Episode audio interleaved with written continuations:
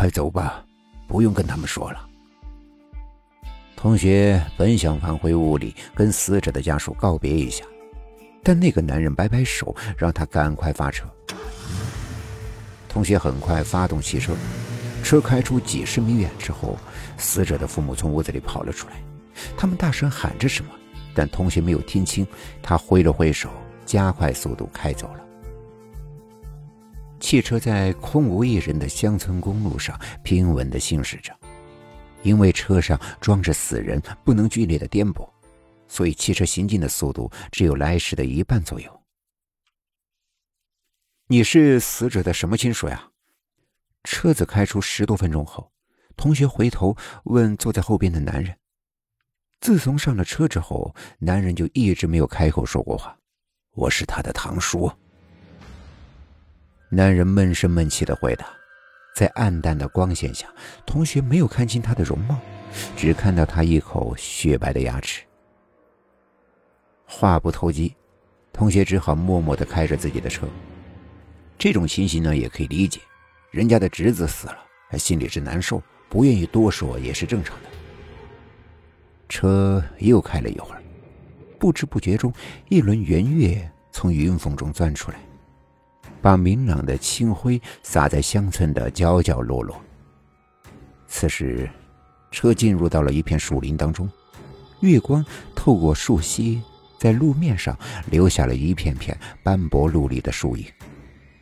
同学虽然胆子很大，但是后座躺着个死人，车又跑在午夜空无一人的乡村公路上，他心里渐渐有了一种凉凉的感觉。最主要的是，后面的男人始终是一言不发，他好像睡着了。但同学每次有意无意的回头的时候，却又发现他一直端正的坐在座位上，而且他每次都冲着同学微笑，露出雪白发亮的牙齿。汽车好不容易钻出树林，前面变得开阔起来，同学的心呀也慢慢的放了下来。此时，月光似乎更加的明亮了，公路两边的山包、小溪和树丛都看得清清楚楚。突然，同学的心一下子紧绷起来，他的目光无意间的落在了车旁的反光镜上。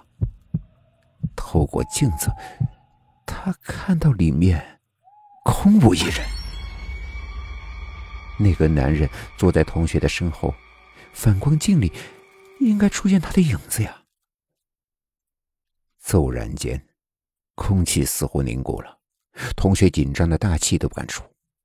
过去也有同事讲起遇鬼的故事，但他一直都不相信。没想到今晚，忍着巨大的恐怖，同学迅速的回头看了一眼，这一眼让他差点骂了自己。原来。男人不知道何时把座位换到了另一边。男人仍然对着他笑了笑，雪白的牙齿在淡淡的月光下显得更加的白洁。汽车又前进了几分钟，一片黑云吞噬了月亮，大地重新变得黑暗起来，周围一切都是影影绰绰，在午夜里显得阴气森森。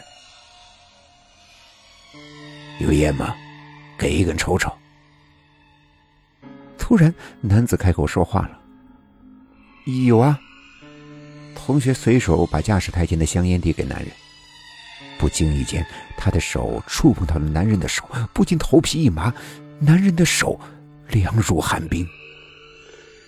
男人把烟点着，大口大口的吸了起来，红红的烟头在车厢里一闪一闪。但奇怪的是，他吸了半天，同学连一点烟味都没闻到。别紧张，我把烟气全吞到肚子里了。男人似乎看出了同学的疑惑，自言自语的说。同学回头冲男人笑了笑，但很快，这笑容便僵在了他的脸上。他看见男人掀开尸袋。把死人的头从袋中扯出来，然后把香烟含在死人的嘴里。同学感到后背一阵发凉，手里的方向盘差点握不住了，同时额头上冒出了细细密密的汗珠。没影响你开车吧？我这侄子呀，啊，生前喜欢抽烟，所以啊，我让他抽两口。男人似乎有些抱歉地说：“哦，原来是这样呀。”同学的心再度放下，但他仍有些不安。你还是把你侄子放回袋子里吧，不要惊扰他了。好，我再让他抽两口吧。